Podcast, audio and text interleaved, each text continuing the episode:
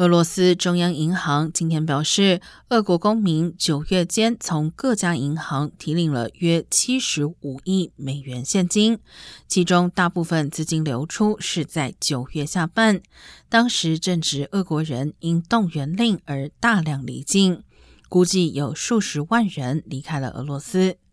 另一方面，乌克兰部队近日在收复失地的同时，收缴了俄罗斯人逃跑时遗弃的军用车辆和武器。